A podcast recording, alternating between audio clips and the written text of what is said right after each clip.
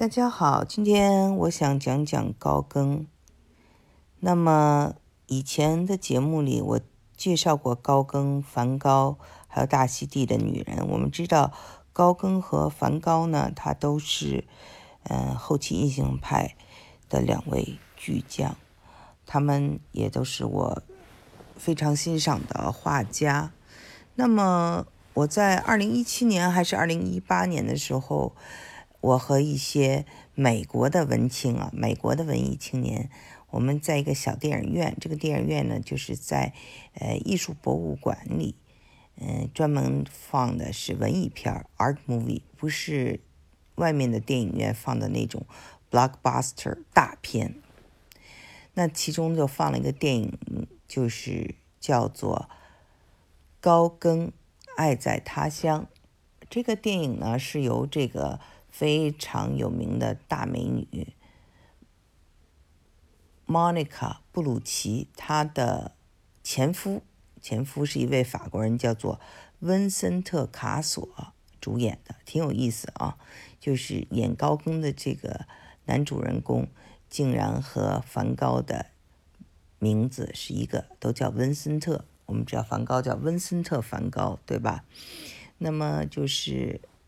这位男演员还跟 Monica ·布鲁奇演过一个非常有名的电影，叫做《不可撤销》啊，大家不知道记得不记得这个电影？那么我在之前还讲过大溪地的女人的魅力，其中呢讲过关于高更，也关于这个邦迪船啊，这个船的副船长啊。为了大溪地的女人来了一场暴动，也是非常著名的一个故事。所以大家有兴趣呢，可以翻回去去听。那么今天我为什么又要谈到高更？是因为十一月二十二号的《纽约时报》登了一篇非常有意思的文章。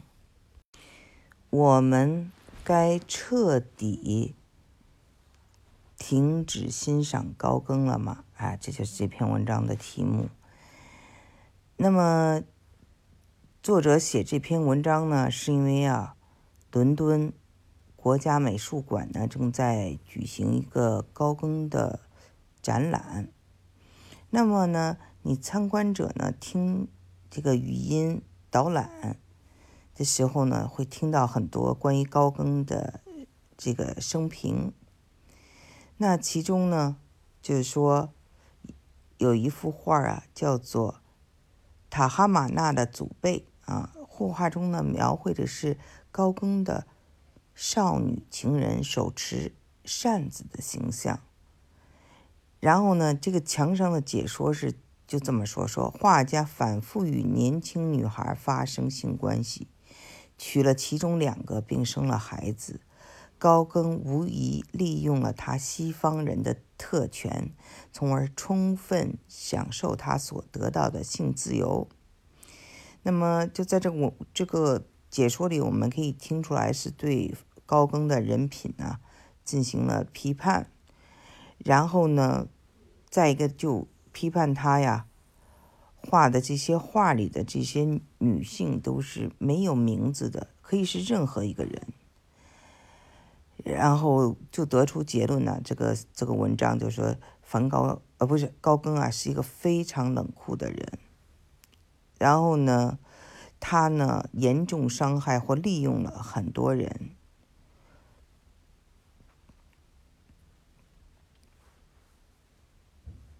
文章中还采访了一位人，这位人就说，这位女士觉得高更是一位。傲慢的恋童癖，这话就说的非常的强烈了。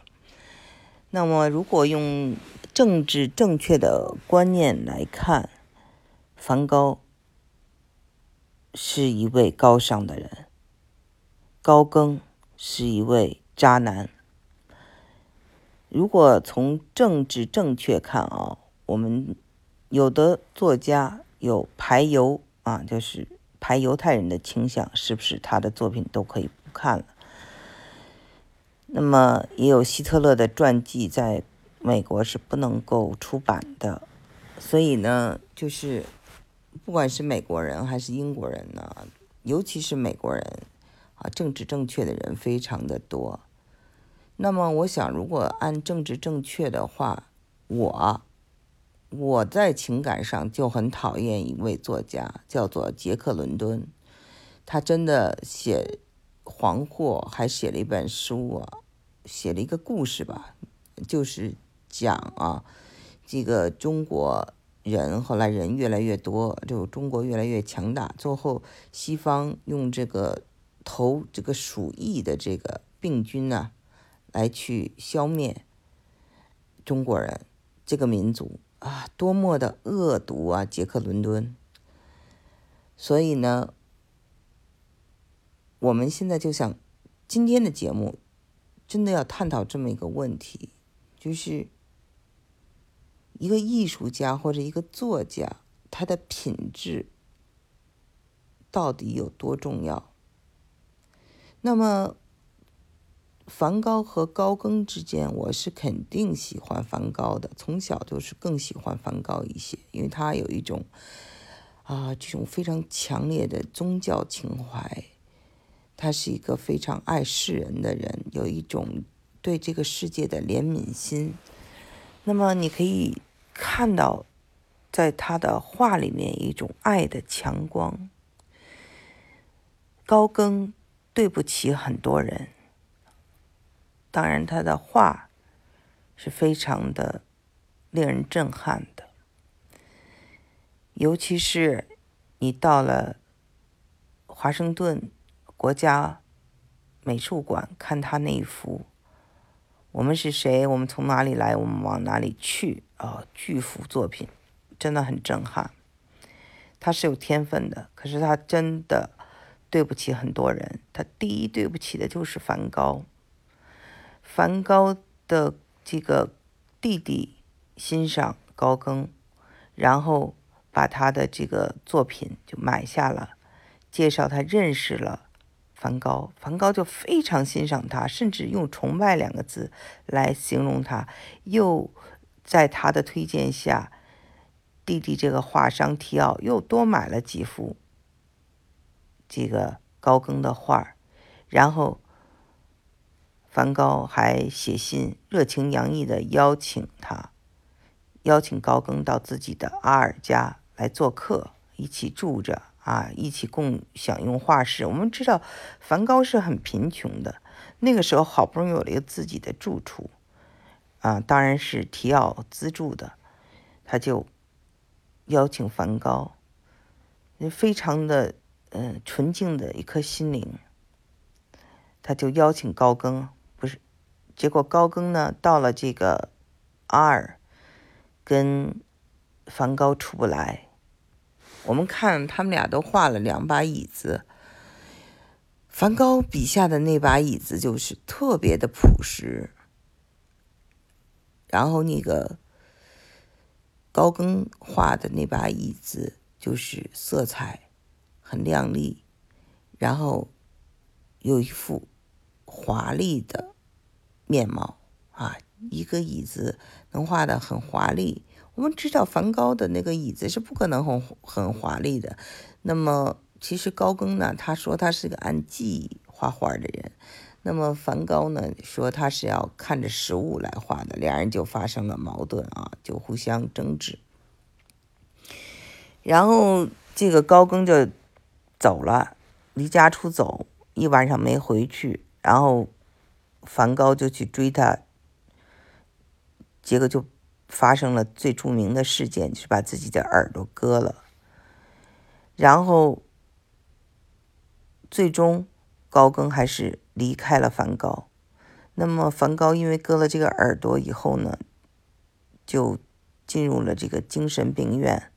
然后，阿尔的这些居民呢，就联合，就是写了一个这个抗议信吧。就是不要他住在这块平静的小镇上，就剥夺了梵高的这种正常的生活。后来很长一段时间，直到他去世，他都住在这个精神病院里。所以高更真的是对不起这么一个恩人来的啊！但是高更就是这样一个冷酷、我我行我素的人，他可以抛开他的妻子和五个孩子，突然间就走了。这个在一般我们正常的人来说是很难做到的。然后他到了这个 Tahiti，先开始认识那个女孩叫做 Titi，他就嫌这个女孩不够原始，啊，就抛弃她了，又爱上了一个非常年轻的女孩。这个女孩因为原始嘛，所以他就觉得很好，很神秘。然后这个女孩子还有七个脚趾头，他也觉得。更增加了神秘的色彩。之后，他都是跟很年轻的女子。当然，我们说了，塔希利的女子是非常喜欢白种人的。白种人一上岸，他们都是非常喜欢。在那个时代啊，他们就是土著人，或者是被称为是野蛮人 （savage）。那么高更就完全呢。等于是利用了他做一个西方人的特权，那么让今天人看就充满着这种殖民者的一种心态啊！你怎么就是讲都可以，但是他确实是，呃，跟年轻的女子在那里头就是享受了他的特权。高更真的从来就不是一个可爱的人。英国作家毛姆就非常的不喜欢他，所以我们可以看出啊，在这个《月亮和六个便士》这本书里头，那个以高更的生活片段为原型的男主人公是多么令人反感。那最后他就得了麻风病，然后就去世了。最后让他的这个嗯土著的太太就把所有的这些画作全给烧了。我是听说，也是看资料，说毛姆呢是当年到了塔希里，因为毛姆也喜欢旅行嘛，到了塔希里这个地方，看到了这个高更的一幅这个作品，嗯，应该是窗上的一幅画，然后就产生了灵感，创作了这个小说。但我们其实知道，最后呢。高更是得了梅毒，所以呢，就是对女性不尊重，最后也这个梅毒就来找他了啊。他怎么得的梅毒呢？是跟法国妓女啊那儿得的，所以最后也是呃贫困潦倒又生病这样去世的。我们知道艺术家有像梵高那样的啊，完全是为艺术献身。但是他的内心又是非常崇高的，但是也有的艺术家，就是当然是 art for art，就是为了艺术而艺术，像高更就是这样的。但同时呢，他又是一个比较高的智商，然后又比较冷酷。那么很多人都遇到过这样的渣男，这种渣男画家里有，这个艺术家里像这个呃电影演员呐。也有啊，歌唱家也有，摇滚乐手也有，就是他们可以做到非常的自我，非常的极端。那么我在我正在写的这个长篇小说里头啊，这是英文当然已经出版了，就是二零一八年出版的。开始就是讲的一对女生啊，她们非常喜欢，Tahiti，，嗯，所以长大了，她们小时候喜欢，长大了就去旅行。他们都是受了梵高的影，呃，不是受了高更的影响。那么后面呢，我就讲到说，其中一个女孩在她的这个人生中，就真的遇到了一个像高更这样的渣男，然后所付出的巨大代价。一方面，这个人呢是非常自私冷漠的；一方面是又是非常有魅力的和有才华的人。那大家怎么看这样的人？这样的人我们还应该喜欢吗？他的作品我们还应该喜欢吗？不知大家是怎么想这个问题的？我呢是这么想的，他这个人呢一定是啊有很多瑕疵的。可是我们看他的作品的时候呢，还是非常的有天才的，非常的有光芒的，所以其实是应该作品和人分开的。但是因为现在呢，整个的这个世界都非常讲政治正确，所以有了《纽约时报》十一月二十二发表的这篇文章。最后，我还想说一句，其实高更他所代表的是一群西方人，他们有非常的一个大的一个特色，就是他们非常的理性。也非常的野性，他们既具侵略性，又是很冷酷的，但同时他们又很聪明。